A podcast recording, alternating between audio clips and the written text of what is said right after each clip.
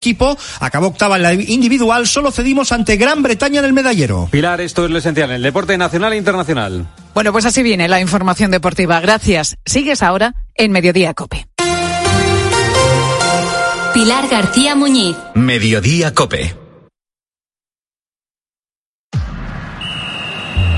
Deportes, deportes, deportes. Cope Bilbao. Estar informado.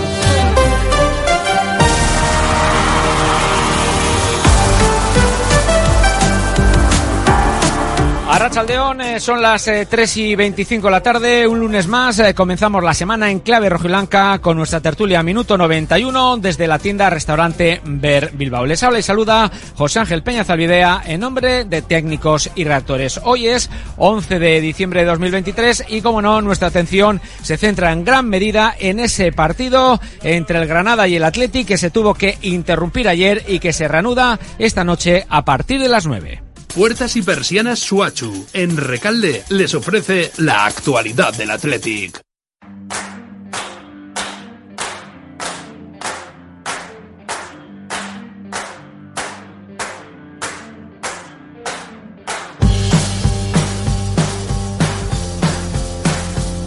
Y lo hará con ese 0-1 que marcaba el eh, marcador, valga la redundancia, gracias al tanto anotado por Iñaki Williams. Ya, sabes, eh, ya saben que se detuvo el duelo en el eh, minuto 17 por el fallecimiento de un abonado nazarí. Se impuso la tesis rojiblanca de disputar lo que resta de choque lo antes posible. El Granada prefería aplazarlo hasta enero, por lo menos, pero evidentemente las eh, autoridades eh, competentes al respecto atendieron eh, las, en este caso, alegaciones del Atlético y como decimos, el choque terminará de jugarse esta noche a partir de las nueve. Aunque podría haber cambios en los once, la lógica indica que no los habrá. Al margen de lo que sucedió ayer, de lo que puede pasar esta noche, hay que escuchar también al director deportivo del Atlético, a Miquel González, cuando anunciaba que antes que tarde se van a producir nuevas renovaciones. Recuerden que hay 11 jugadores que acaban contrato en el próximo mes de junio.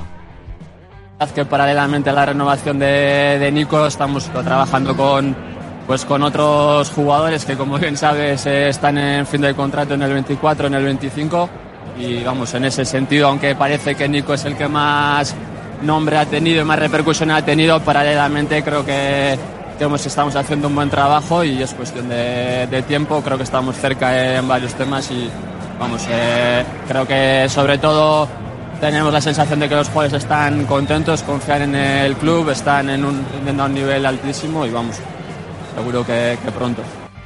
Puertas y persianas Suachu. Puertas de garaje de comunidades, puertas industriales y persianas metálicas para locales comerciales. Estamos en Carretera Larrasquitu, en Recalde. Más información en puertasgarajebilbao.es. Llámenos al 944 65 39 62. Puertas Suachu.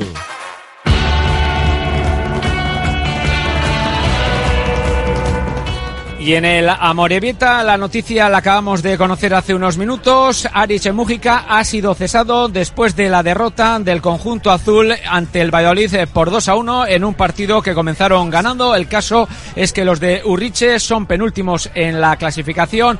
Tan solo han sumado 14 puntos. Están a las 6 de la salvación y el domingo reciben la visita en Lezama del Zaragoza. Así pues, la noticia es cese de Arich Mújica. Estamos a la espera de conocer la identidad del entrenador que sustituirá al guipuzcoano. Mañana, eso sí, en Amoribeta también, al igual que en Lezama, van a estar muy pendientes del sorteo para la tercera ronda de la Copa. En el caso de la Moribeta, saben seguro que se van a enfrentar aún en primera y además en Urriche el fin de semana de 6 y el 7 de enero. En primera federación, empate del River en Riazor. Los de la, los de la localidad Fabril se encuentran a 6 puntos de la salvación. Lo siguiente es medirse a Osasuna promesas en las llanas. Y el Bilbao Athletic sigue con su particular rectos, eh, récord. Son ya 13 victorias eh, consecutivas en el grupo 2 de la segunda federación. En baloncesto nuevo paso atrás del Bilbao Basket que cayó ante el Brogan por 68 a 76 mañana segunda jornada del eh, top 16 de la FIBA Europe Cup visita al eh, Porto portugués a partir de las 9 de la noche. Vamos ya con nuestra tertulia, minuto 91, desde la tienda Restaurante Ber Bilbao.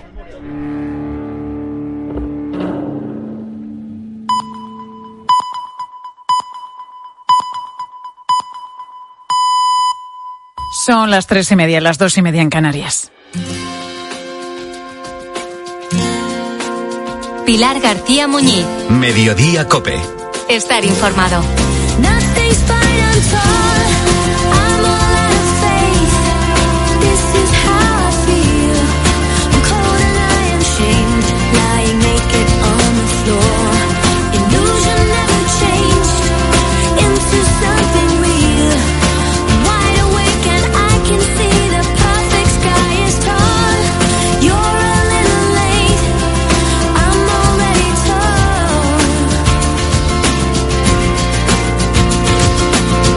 Juan Antonio vivirá muchos días 31 de mayo a lo largo de su vida, pero nunca olvidará el de este año, el de 2023. En él volvió a respirar. Hasta ese momento lo hacía, pero solamente al 33%. Sus pulmones no daban para más.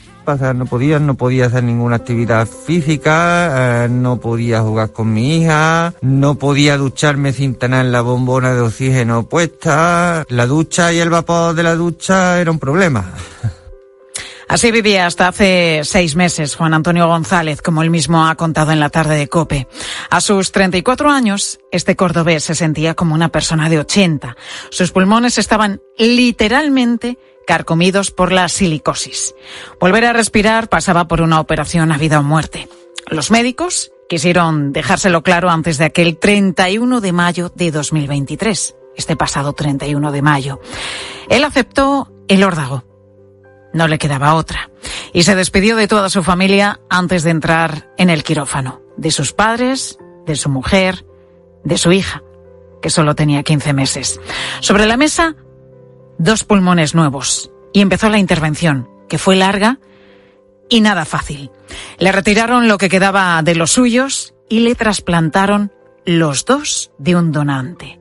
No abrió los ojos hasta cuatro días después. Vamos, esa imagen no se me va a borrar mí de la cabeza. Mi hermana en el lado izquierdo, mi mujer en el lado derecho. Y ahora, como yo estaba tumbada, ya se veían como si estuviesen de arriba mía, arriba mía. Y las dos caras de ella. Y llorando las dos. Y yo diciendo... ¿Qué ha pasado? Esto ha salido malamente algo y me han despertado para que lo que sé, el último adiós o no han podido el final, no sé lo que ha pasado. Y ya mi mujer se me ha ido a pegarme voces, que está bien, que estamos bien, que ha salido todo bien. Juan Antonio tuvo en ese momento un nuevo despertar en su vida. Entre las primeras cosas que le vinieron a la cabeza estaba esa advertencia de los médicos. Solo el 25% de los casos similares al suyo lo superan. Lo siguiente que pasó por su mente fue acordarse de una persona. No sabía el nombre, pero le debía la vida. Era su donante. muchísimas gracias, pero vamos, a la persona que me lo ha donado, a esa se la agradezco todos los días y le enciendo una vela todos los días. Lo único malo de esta historia es que alguien tuvo que morir para vivir yo. ¿Y cómo es posible que un hombre tan joven tuviera silicosis? Pues se debía a su trabajo, porque empezó a trabajar muy joven, con apenas 16 años, en una fábrica de encimeras de Silestone. 11 años cortando, puliendo, manipulando, respirando las micropartículas de sílice que salían de todos esos cortes. Al escuchar su historia es inevitable echarle vista atrás y recordar cuánto le debemos al avance de la medicina. En el pasado, las personas que padecían esta enfermedad morían. Los médicos no podían hacer nada por ellos. Pero hoy en día hay esperanza. Solo hace falta ver este caso, la historia de Juan Antonio. Seis meses después de su operación, tiene una capacidad pulmonar tres veces mayor que la que tenía el 31 de mayo pasado. Una fecha que pasen los años que pasen, no olvidará nunca.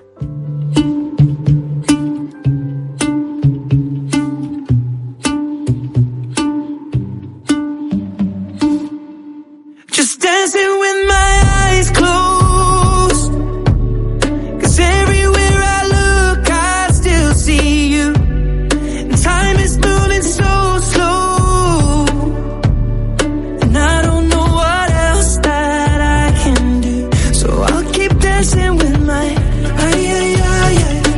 Estamos ya en las 3 y 34 minutos de la tarde y estaba repasando yo por aquí los apellidos que tenemos en la redacción de Mediodía Cope y no hay ninguno así demasiado complicado. Está Ángel Correas, está Sofía Gonzalo, está la otra Sofía, Sofía Buera, está también Nacho Rodríguez eh, de Tapia, está Cinta Molina, eh, bueno, pues, pues eso, apellidos normales y corrientes. Bueno, ¿qué te voy a decir del mío? Que tengo uno de los apellidos más comunes de España, García. Somos más de un millón, ¿eh? igual que los Rodríguez y los González.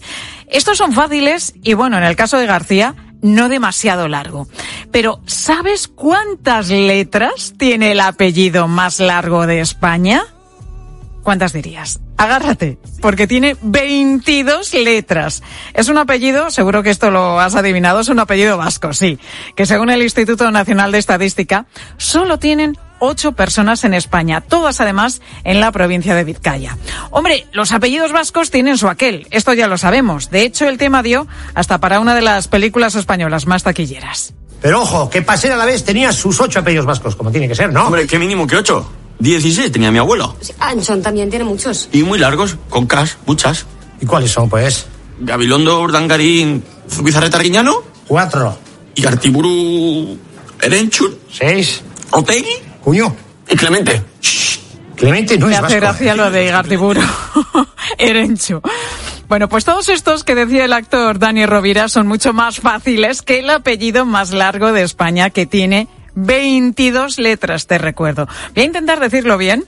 A ver si me sale, es complicado, ya te lo adelanto, y voy a decirlo por sílabas.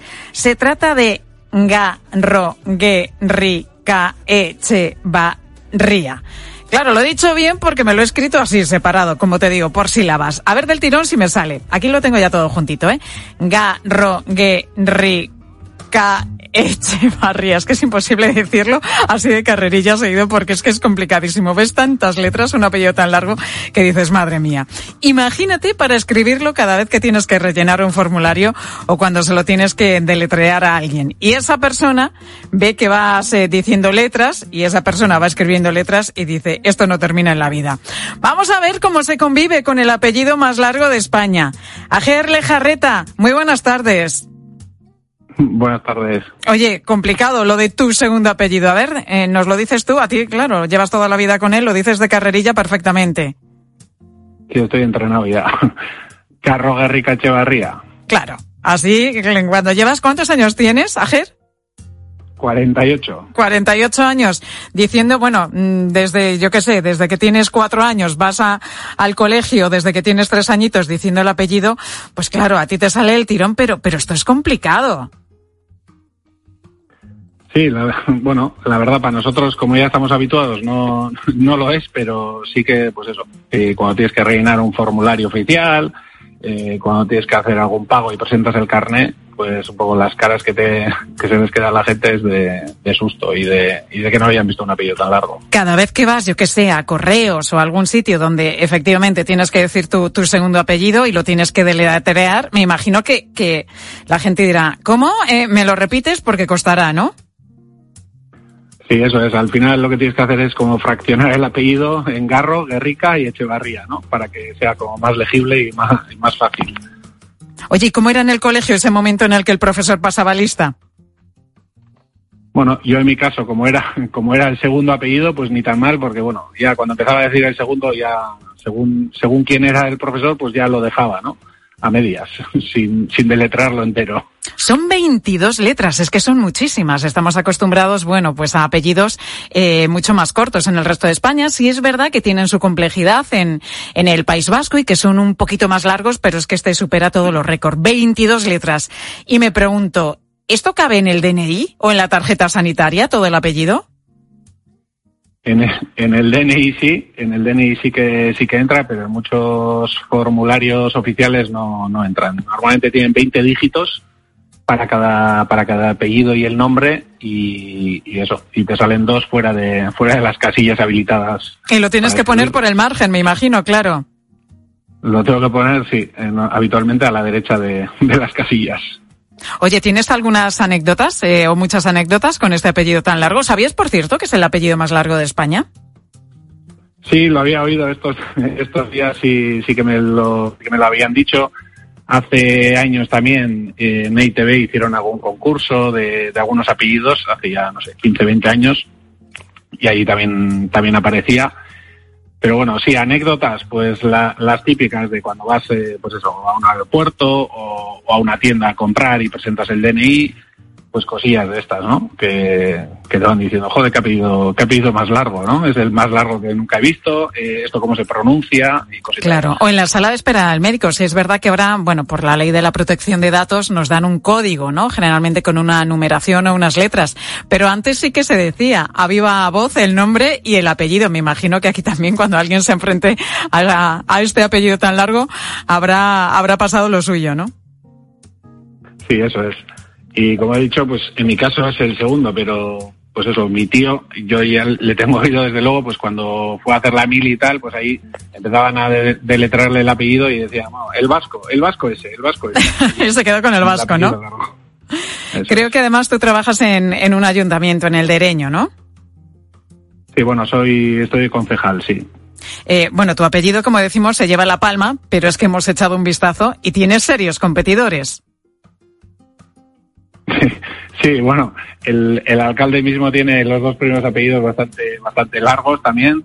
Y bueno, aquí en Euskadi pues sí que hay muchos apellidos con el Echevarría por detrás, que Pero Echevarría no resulta fácil. ¿El alcalde es Joseba? sí, Joseba. Te- sí. Tengo aquí los apellidos. Joseba Zarragoicoechea Cenicacelaya. Eso es. José Carmelo Azurmendi. Otro miembro de la corporación. Miren Olach Averasturi Arrupe. Sabino Larreta Musatadi. Claro, todos estos, hombre, eh, el de Joseba sí es verdad que es un poquito más eh, complejo, ¿no? El primer y el segundo apellido, pero desde luego, como decíamos, tú con ese apellido de 22 letras te llevas la palma con ese Garronguerrica Echevarría, que es el apellido más largo de, de España. ¿Sabes de dónde procede, por cierto, el apellido? Pues en principio el apellido creo que procede de, de la zona de Multibar, de y Garricaich, que eran, bueno, un poco los antepasados, porque este apellido deriva de, de mi abuelo materno y, y deriva de ahí. Un poco los apellidos que, que siguen en pie, un poco están en eso, en la zona de Leartibay y en la zona de, sobre todo de Garnica. Que es la zona, eh, la, la provincia es Vizcaya. Eso es, sí, sí. Que en Al menos los que yo conozco, no sé Sí. si existen más, pero Que en Vizcaya Sí, decíamos de- precisamente que viven las otras siete personas que, como tú, también tienen este apellido. No sé si, si, bueno, alguno has dicho tu tío, ¿no? Al que conoces, evidentemente. No sé si conoces a alguien sí, más. mi primo. Y mi primo, y claro, lo que pasa es que mis padres son dos hermanas y un hermano. Entonces el hermano tiene, eh, tiene un hijo, que ese sí que, que va a seguir con el apellido, pero los demás, pues cada vez los apellidos van, van más atrás, ¿no? En Guernica también hay dos primas segundas que tienen el primer apellido Cargo de Echevarría, pero, pero claro, también son chicas y bueno, a no ser que cambien los el orden de los apellidos, pues, pues eh, se, se irá perdiendo el apellido, ¿no? Poco a poco. Bueno, pues acabamos de hablar. No sé si he dicho bien el nombre, Ager o Aguer. Aguer. Aguer, eh, Lejarreta, Garro, Guerrica, Echevarría. Hay que ir silabeando el apellido, porque como estamos hablando, tiene, pues eso, el apellido más largo de, de nuestro país, según los datos de, del INE, con 22 letras, ni más ni menos. Aguer, muchísimas gracias por estar con nosotros en Mediodía Cope. Un placer. Venga, a vosotros un saludo, Agur. Agur, agur. Menos mal que donde nos vamos a continuación tiene un nombre mucho más sencillo, ¿eh? Más fácil de pronunciar, de deletrear y no plantea ningún problema. Nos vamos a ir a continuación hasta Morente, en Córdoba, que perfectamente podría llamarse la aldea de los gnomos de Navidad, porque mires donde mires, te vas a encontrar con alguna de estas figuritas. Mira, son 87 vecinos, pero es que en sus calles y en sus casas tienen 300 gnomos, es decir, hay muchas más de estas figuritas que vecinos. Estas figuritas eh, son gnomos, como te digo, todos llevan gorros de colores, unos de color rojo, otros de, de otro color. Las gnomas llevan eh, trenzas y los gnomos tienen barba blanca. Y los hay además de todos los tamaños, desde los 30 centímetros hasta los 3 metros. La verdad que estos últimos, digo yo, que de gnomos tienen bastante poco. El caso es que los vecinos empezaron a hacerlos hace dos años como decoración de Navidad. Les gustó la idea, oye, han ido haciendo más y esto se ha convertido en un reclamo turístico. Emma Reyes es una de las vecinas de Morente que hace precisamente que confecciona estos gnomos. Emma, muy buenas tardes. Hola, buenas tardes. ¿Cómo empezasteis con la idea de los gnomos y por qué os decidisteis por estas figuritas y no por otras? Pues mira, empezamos en principio, empezamos después del confinamiento y empezamos, mm, y además no teníamos la idea de la repercusión que iba a tener, empezamos porque mm, vimos que los mayores, que son la población estable de Morente, pues necesitaban salir porque estaban todos asustados. Y esa Navidad vecinaba un poco más triste porque no había cierres perimetrales, la familia no podía venir, entonces decidimos que todos los mayores saliesen a la calle porque Moriente tiene una plaza preciosa en el centro que es como la continuación de todas nuestras casas. Y allí nos reunimos y empezamos a decorar todo el pueblo todo el pueblo con, con lazos rojos, con los árboles los cubríamos, los pintábamos de blanco y los cubríamos con cinta y empezamos después a hacer nuestros primeros gnomos. Elegimos los gnomos porque era un elemento para nosotros mágico porque nos dimos cuenta que con la decoración de la Navidad podíamos luchar contra algo muy importante con, para nosotros que es el despoblamiento y creemos que el turismo era una manera de darnos a conocer y de crear necesidades para que Morente no, no muriese y empezase a, a empezase la, las familias a conocernos y quedar y querer instalarse aquí en Morente. Bueno, lo habéis conseguido porque se habla de Morente, como la aldea de los gnomos. Tenéis unos 300, ¿no, Enma? Sí, tenemos 300. Cuando termine, cuando llegue el 24 tendremos más, pero ahora mismo tenemos un poquito más de 300. ¿Y todos los habéis hecho vosotros, los vecinos? Todo, todo, todo, todos los vecinos. Todos lo hacemos los vecinos. Sois muy poquitos vecinos, 87. Sí, luego, eh, eso no quiere decir que luego, por ejemplo, durante los fines de semana ya si vienen los hijos, los nietos, porque Morente, lo que pasa que en un momento de la historia, eh, la, los hijos empezaron a estudiar y claro, tuvieron que empezar a, a emigrar, entonces Morente se quedó despoblado solamente con, con una población más mayor. Pero, ¿y cómo Pero- aprendisteis a hacer estas figuritas? Porque están muy bien hechas. Son, bueno, como las que vemos muchas veces en los comercios, ¿no? Que, que adornan, que para poner de, debajo del árbol el gnomo, típico de, de Navidad, con su gorrito rojo, con su barba, eh, hecho de tela, así mullidito. Eh, ¿Cómo aprendisteis a hacerlos? Pues mm, realmente fue, empezamos a improvisar, porque como además no tampoco, como había todavía cierre y teníamos miedo y no queríamos salir, pues empezamos a reciclar. Entonces las botellas de lejía, las de los botes de cloro, de las piscinas, eh, eh, las almohadas para los grandes, la, la ropa que teníamos mm, que ya a lo mejor para tirar la envolvíamos, eh, empezamos, lo- las patas de los grandes son de los cartones de, vamos, de los rulos de, la- de los rollos de tela. Y, y así empezamos a reciclar todo lo que teníamos y empezamos a hacer los gnomos. Y yo creo que, que lo que tienen, porque muchas veces cuando nos dicen, es que son chulísimos, son muy bonitos, pero es porque como cada uno está hecho con, por una persona y cada uno es diferente al otro y además están hechos con tanto cariño, pues yo creo que eso se transmite al fin y al cabo. Emma, Entonces, realmente... A mí me, me ha, me ha llamado la, la atención la información que, que tenía yo aquí, que decía hace un momento, es que tenéis gnomos de todos los tamaños, desde los 30 centímetros hasta los 3 metros. ¿Esto es así? ¿Tenéis un gnomo de 3 metros? Sí, tenemos como 10 de, de 3 metros. Pero este de gnomo Yo no digo yo que tiene poco. sí, pero bueno, le encanta a los niños porque cuando los ven tan gigantes, acá además nuestra, nosotros, vamos, los gnomos gigantes es porque se hacen gigantes para que venga todo el mundo a visitarnos. Estáis recibiendo muchas, muchas visitas los fines Sí. de semana o, por ejemplo, ahora en el puente. ¿Han ido muchos Sí. visitantes a, a conocer Morente, Sí. la aldea de los gnomos? Y nosotros ya el año pasado, que recibimos aproximadamente unas 4.000 visitas, este año ya llevamos como unas 2.000 en el puente. Y ha sido increíble, increíble. Sí que es verdad que eh, eh, vosotros los medios no- nos ayudáis porque gracias a vosotros pues nos, nos va conociendo nos va conociendo las poblaciones de alrededor y provincias de alrededor. Entonces la verdad que está teniendo una repercusión estupenda y, y nuestra alegría es que mm, de alguna manera estamos consiguiendo, porque nosotros le llamamos a Morente, que lo convertimos en un cuento de Navidad, pero es que es verdad, eh, hemos creado de alguna manera ilusión para los niños y para los mayores, entonces nos sentimos súper agradecidos de que nos visiten. Y, y realmente, mm, de alguna manera, se está consiguiendo a través de, de toda la decoración de la Navidad otro de los grandes objetivos que era luchar contra la despoblación, porque está, em- está ya empezando a crear necesidades auténticas. Entonces ya se habla de montar una panadería, porque Morente carece de servicios.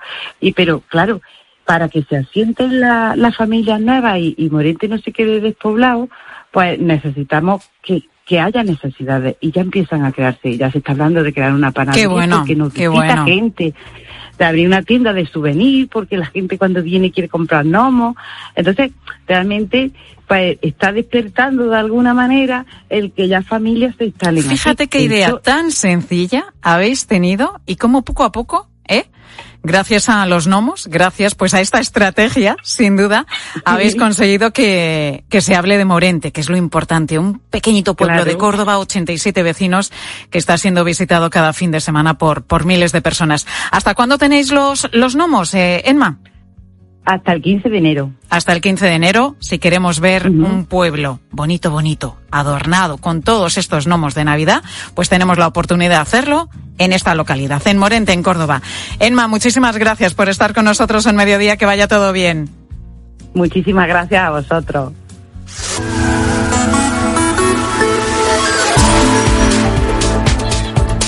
Ya te hemos contado también aquí en Mediodía Cope que Pedro Sánchez ha presentado en eh, Madrid este mediodía su nuevo libro que es Tierra Firme y precisamente de libros preguntábamos hoy a todos vosotros, os preguntábamos a los oyentes de Mediodía si has escrito algún libro, si lo has publicado, si dedicas mucho tiempo a la lectura, si te gustaría leer más de lo que realmente haces, cuál es tu libro preferido y qué nos han dicho los oyentes. Ángel Correas, buenas tardes de nuevo. ¿Qué tal, Pilar? Muy buenas tardes de nuevo. Bueno, es difícil elegir un libro favorito, aunque los hay que van a los clásicos siempre. ¿Eso o elegir el libro que escribió un familiar que así quedas bien? Bueno, pues esto es lo que ha hecho Andrés. Mi libro favorito, desde luego, El Quijote de Cervantes, no hay otro.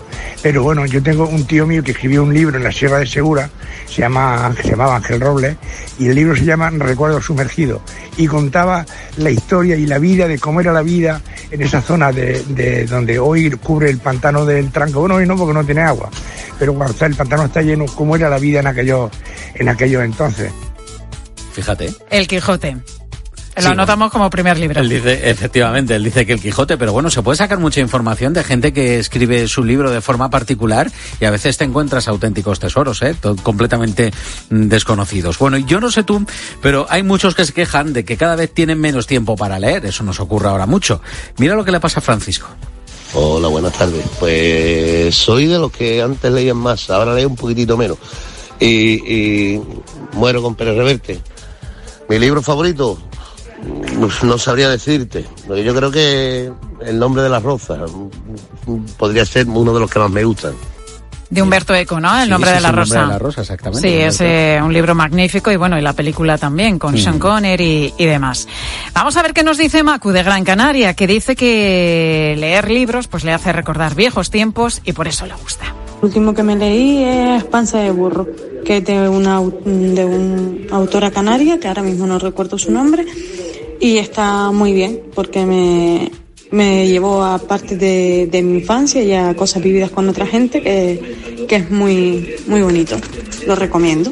Macu no se acuerda de la autora, pero se lo decimos ahora mismo, que es Andrea Abreu. Sí, hemos hecho los deberes. Bueno, y Teresa es de las que tiene una autora de cabecera y no le importa leer y releer los mismos libros varias veces. A mí me encanta la Marie English Claire. Es de misterio, un poquito de amor, policíaca, tiene de todo. Me encanta. Y lo que hago, que como hace muchos años que soy fan de ella, que me los voy leyendo. Digo, anda, pues este detalle no me había dado cuenta. Pues anda, este otro, bueno, es que me lo paso leyendo sus libros y alucino. Y bueno, y luego están otros muchos eh, oyentes que también nos han escrito, como Javier y Juan, que dicen que, que bueno, que ellos son grandes lectores y también escritores, porque se trata de eso también, ¿no? De que hay mucha gente que escribe sus libros, los consigue publicar, o si no los autoeditan y a lo mejor Sí, se los regalan totalmente. a los familiares y también a los amigos. 3 y 54, ¿qué quiere decir esto? Que está ya por aquí Pilar Cisneros y nos va a contar las historias que, y los asuntos que van a tratar enseguida en la tarde de COPE. Pilar, muy buenas tardes. Hola, Tocaya, ¿qué tal? Buenas tardes. Pues mira, la Unión Europea, como sabemos, acaba de consensuar la primera ley del mundo sobre inteligencia artificial. Este, en este contexto, ¿no? En que debemos ser conscientes que estamos viviendo la mayor revolución tecnológica de la historia. En la tarde nos preguntamos, ¿qué hacemos con los humanos? Bueno, en realidad no nos lo preguntamos nosotros. Este es el título, el último título del libro de César Antonio Molina, que nos visita y al que le vamos a preguntar por esta y otras cuestiones en nada, en unos instantes. En la tarde de COPE. Pilar García Muñiz. Mediodía Cope. Estar informado.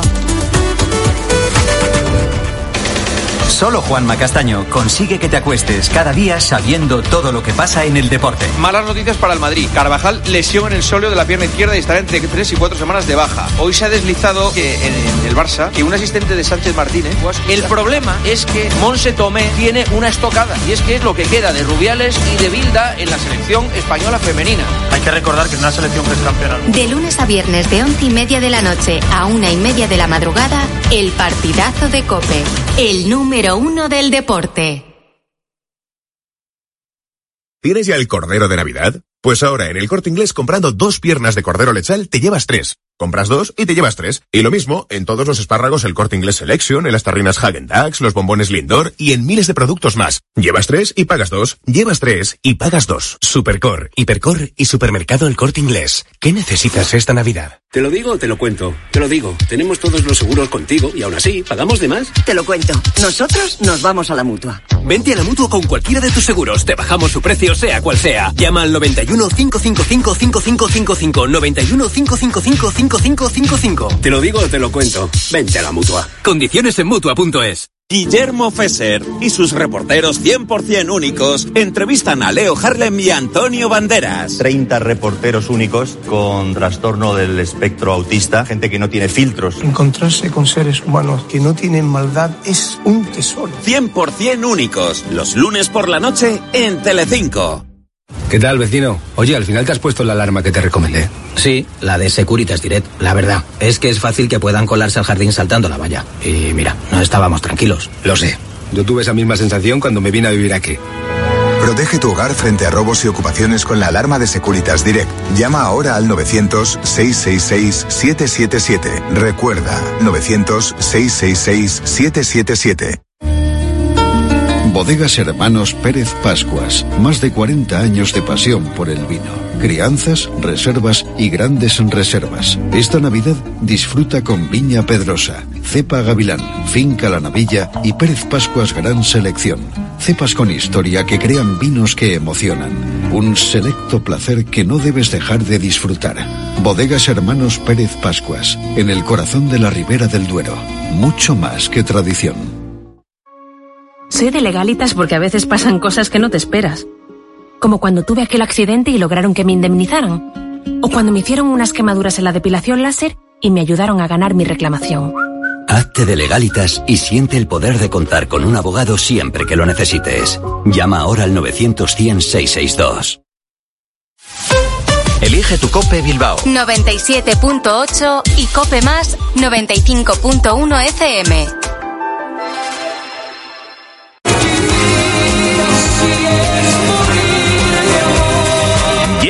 Vivir así es morir de amor. El espectáculo más grande jamás visto sobre Camilo VI. Un viaje por las canciones del artista más internacional. En una producción sin precedentes. Con artistas internacionales, una gran puesta en escena y una gran banda.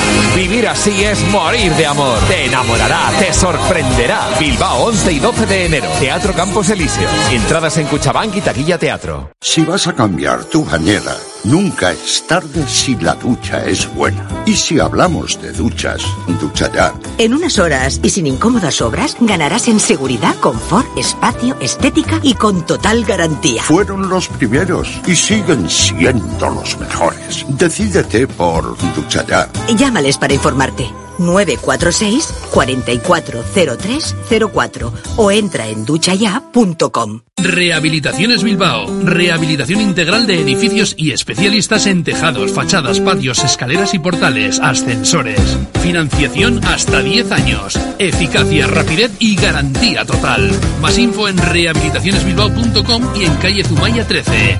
10 años rehabilitando Bilbao.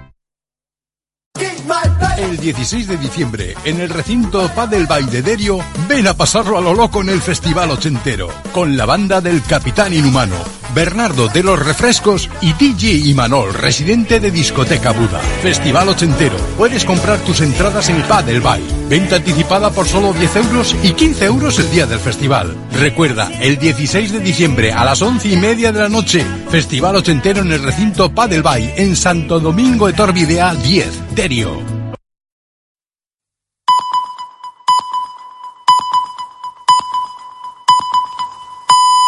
Las 4 de la tarde, las 3 en Canarias. Con Pilar Cisneros y Fernando de Aro, la última hora en la tarde. Cope, estar informado. Muy buenas tardes a la gente, gente. Majadahonda, Majadahonda es un pueblo de Madrid que ha estado a punto de quedarse sin Belén. A principios de diciembre hubo un incendio que acabó con el Belén que ya estaba preparado. Parece que fue un incendio intencionado. ¿Quién puede haber querido quemar un Belén? Buena pregunta, no tenemos respuesta todavía. Ese incendio ha servido para que belenistas de muchas esquinas de España se hayan puesto manos a la obra para que Majadahonda, a pesar, a pesar del incendio, tenga Belén esta Navidad. A veces las desgracias, de las que hay que huir como de la sarna, sirven para que se desborden torrentes que estaban ocultos, como en este caso. ¡Tierra a la vista! Tierra a la vista. Escribir un libro es algo serio, que requiere tiempo y que muchas veces no sale bien. Sánchez ha escrito, en realidad no ha escrito un nuevo libro, no se llama Tierra a la vista, se llama Tierra firme. En realidad, todo es una gran mascarada. Ya digo, el libro es de Sánchez, pero él no lo ha escrito. Se titula Tierra firme cuando Sánchez es el presidente más líquido, menos sólido que hemos tenido. La mascarada se ha prolongado con la presentación esta mañana del libro por Jorge Javier Vázquez. Te digo que si tú tuvieras que ir a un programa de televisión, no tengo ninguna duda de que serían supervivientes. ¿Pero eso dónde lo grabáis? Ahí en Honduras. Lo hacéis en El Salvador, como tenemos un mediador. ¿Dónde está la gracia, presidente? ¿Dónde está la gracia? ¿Te parece, presidente, muy gracioso estar negociando la ley de amnistía, la estabilidad del gobierno, el presupuesto, los presupuestos generales de España, con un fugado de la justicia, vigilado por un mediador salvadoreño? ¿Dónde está la gracia? ¿Dónde está la gracia? Sánchez se dedica a sus mascaradas mientras se le van poniendo patas a sus acuerdos con el independentismo. Hoy ha habido reunión del Consejo de Política Fiscal y Financiera de las Comunidades Autónomas. Este es un órgano que coordina a las comunidades autónomas con el Ministerio de Hacienda y la reunión de hoy era el primer paso para la elaboración de los presupuestos generales del Estado. Sobre la mesa de esa reunión ha estado la quita de la deuda de las comunidades autónomas. Como ya sabes, el pacto con Esquerra, también con eh, Junts, pero de otra manera, incluye la quita de una cantidad muy importante de eh, eh, Cataluña. Cataluña tiene una eh, importante deuda con la Administración General del Estado, con el Estado español. Con la Administración no, con el Estado. Claro, el argumento hasta ahora de Hacienda ha sido, oye, no os pongáis, eh, eh, eh, no os enfadéis, no os enarboléis, porque si yo le quito la deuda a Cataluña, también se la voy a quitar a otras comunidades autónomas. ¿Qué, qué más os da? Esto beneficia a todo el mundo. Con este argumento, el Ministerio de Hacienda, la ministra Montero, quería romper la unidad de las comunidades autónomas del Partido Popular. Son 14, 14 comunidades autónomas. Eh, claro, los del PP de momento no han aceptado este argumento. La reunión ha sido eh, ocasión para que el independentismo, concreto la consejera de Hacienda del gobierno de la Generalitat, Natalia Mas, eh, escenificara que ellos lo que reclaman es un trato bilateral. Mira, tú negocias con el resto de las comunidades autónomas, pero conmigo negocias aparte, la famosa bilateralidad. Y para eso, Natalia Más lo que ha hecho ha sido ausentarse, ha sido ausentarse de la reunión del Consejo de Política Fiscal y Financiera. Hemos acordado la formalización de una comisión bilateral que empezará mm, a caminar, empezará a ejecutarse Nosotros a vamos por otra división. Nosotros vamos en business, en primera clase y negociamos directamente. Claro, esto a los del PP no les gusta, pero tampoco a los de Castilla-La Mancha, por ejemplo, a Ruiz Molín, que es el consejero de Hacienda de esa comunidad autónoma. La mayoría comemos el menú del día y algunos quieren comer a la carta y no sabemos los motivos o los privilegios que les Bien explicado. O sea, menú del día para todos menos para los eh, catalanes. La verdad es que si tú condonas la deuda, como está en el acuerdo con Esquerra, ¿qué sucede? Pues suceden dos cosas. Que esa deuda la asume el Estado, o sea, la asumimos todos los españoles, y segundo, que se premia al que peor ha gestionado. Es lo primero, no lo único. Buenas tardes, Piracineros. Buenas tardes, Fernando. Buenas tardes a todos. Y contamos también que el Gobierno se abre a desclasificar documentos secretos del Centro Nacional de Inteligencia sobre el supuesto espionaje con el sistema Pegasus a los independentistas catalanes. Entre tanto, se retrasa la declaración como investigada de la exdirectora del CNI Paz Esteban, cesada hace poco más de un año a petición de los separatistas. Juan Baño.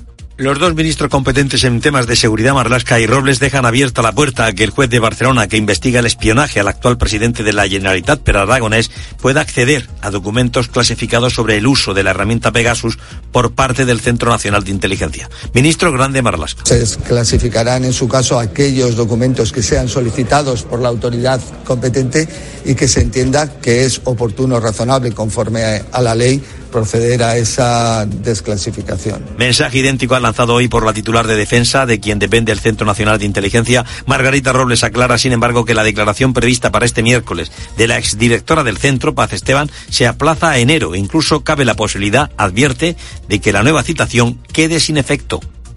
Y Emilio empezó a beber con tan solo 12 años. Lo que se inició como una, un inocente trago de vino terminó convirtiéndose en una adicción al whisky.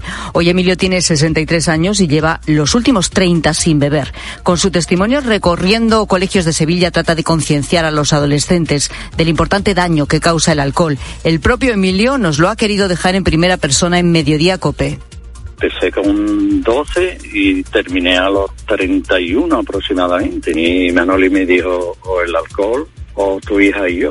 Hizo una presión tan atroz que yo dejaba hasta de respirar. Lo que ellos llaman algo normal como el alcohol e intento decirle las consecuencias. Ya no es por el abuso, ¿sabes? Es simplemente por el uso. Desgraciadamente no tienen el concepto de droga nada más que por las ilegales. Le intento hacer ver también que el alcohol es el primer perdaño que sube a las demás.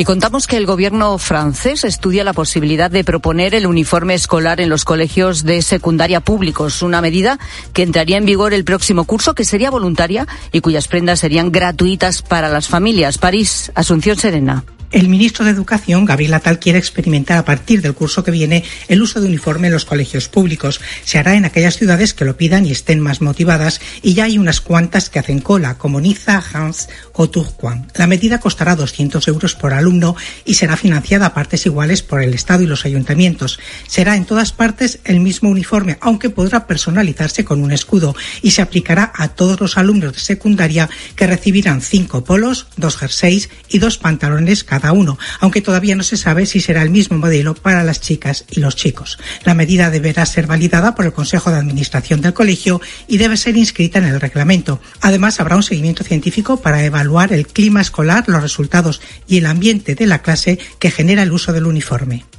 Y el Sevilla presentará recurso para que sus aficionados puedan viajar a Lens. Manu Pérez. El club ha emitido un comunicado en el que anuncia que recurrirá contra la resolución de las autoridades francesas que prohíben a los aficionados sevillistas acudir a la ciudad francesa. José Manuel Oliva. Sí, y el Sevilla confía a esta hora de la tarde en que se pueda desbloquear la situación que afecta a 300 seguidores del Sevilla que tenían previsto estar mañana en las gradas del estadio Félix Boyar y que muchos de ellos incluso están ya en ciudades cercanas a Lens como París, Lille, Bruselas, esperando a conocer si pueden viajar finalmente. Recordemos, el gobierno francés y el ayuntamiento de Lens han prohibido que los aficionados acudan mañana al partido y que incluso puedan pasear por la ciudad con distintivos del club. El Sevilla está en contacto con UEFA y con el gobierno español y hace 40 40 minutos efectivamente ha emitido un comunicado en el que intenta apurar para solucionar el asunto in extremis. Gracias, Oliva. En lo deportivo, el Girona es el nuevo líder de la liga. Tras su victoria frente al Barça, los de Michel arrasaron ayer en Montjuic. 2-4 venció el conjunto rojo y blanco ante un Barça que se queda a 7 puntos del primer puesto. La jornada, la jornada 16 no ha terminado. Sigue la liga dos partidos a las 9 de la noche, el que estaba previsto, Rayo Celta y el Granada Athletic Club, que se reanudará desde el minuto 17 tras la suspensión del encuentro por el fallecimiento de un aficionado en los Nuevos Cármenes. Podrá seguir estos dos partidos y todo el deporte eh, esta noche con nuestros compañeros de tiempo de juego. Es tiempo ya para la información de tu cope más cercana. Pilar Cisneros y Fernando de Aro. La tarde. Cope Euskadi. Saludos desde Copi Euskadi en este lunes 11 de diciembre con un ambiente muy templado. Euskalmed prevé una jornada con viento del suroeste, temperaturas templadas, como decimos que apenas van a sufrir variaciones respecto al día de ayer, aunque con algo menos de nubosidad. El movimiento de pensionistas de Vizcaya se manifestará el próximo sábado en Bilbao con antorchas para insistir en su reivindicación de 1.080 euros de pensión mínima. Como todos los lunes, el colectivo se ha concentrado este lunes en Bilbao en defensa de su tabla de reivindicaciones que incluye unas pensiones dignas y anuncia que la manifestación del próximo sábado es una concentración con antorchas que arranca a las seis desde la Plaza Elíptica y que culminará ante el ayuntamiento. Seguimos contándote todo lo que te interesa en la tarde de Cope con Pilar Cisneros y Fernando de Aro.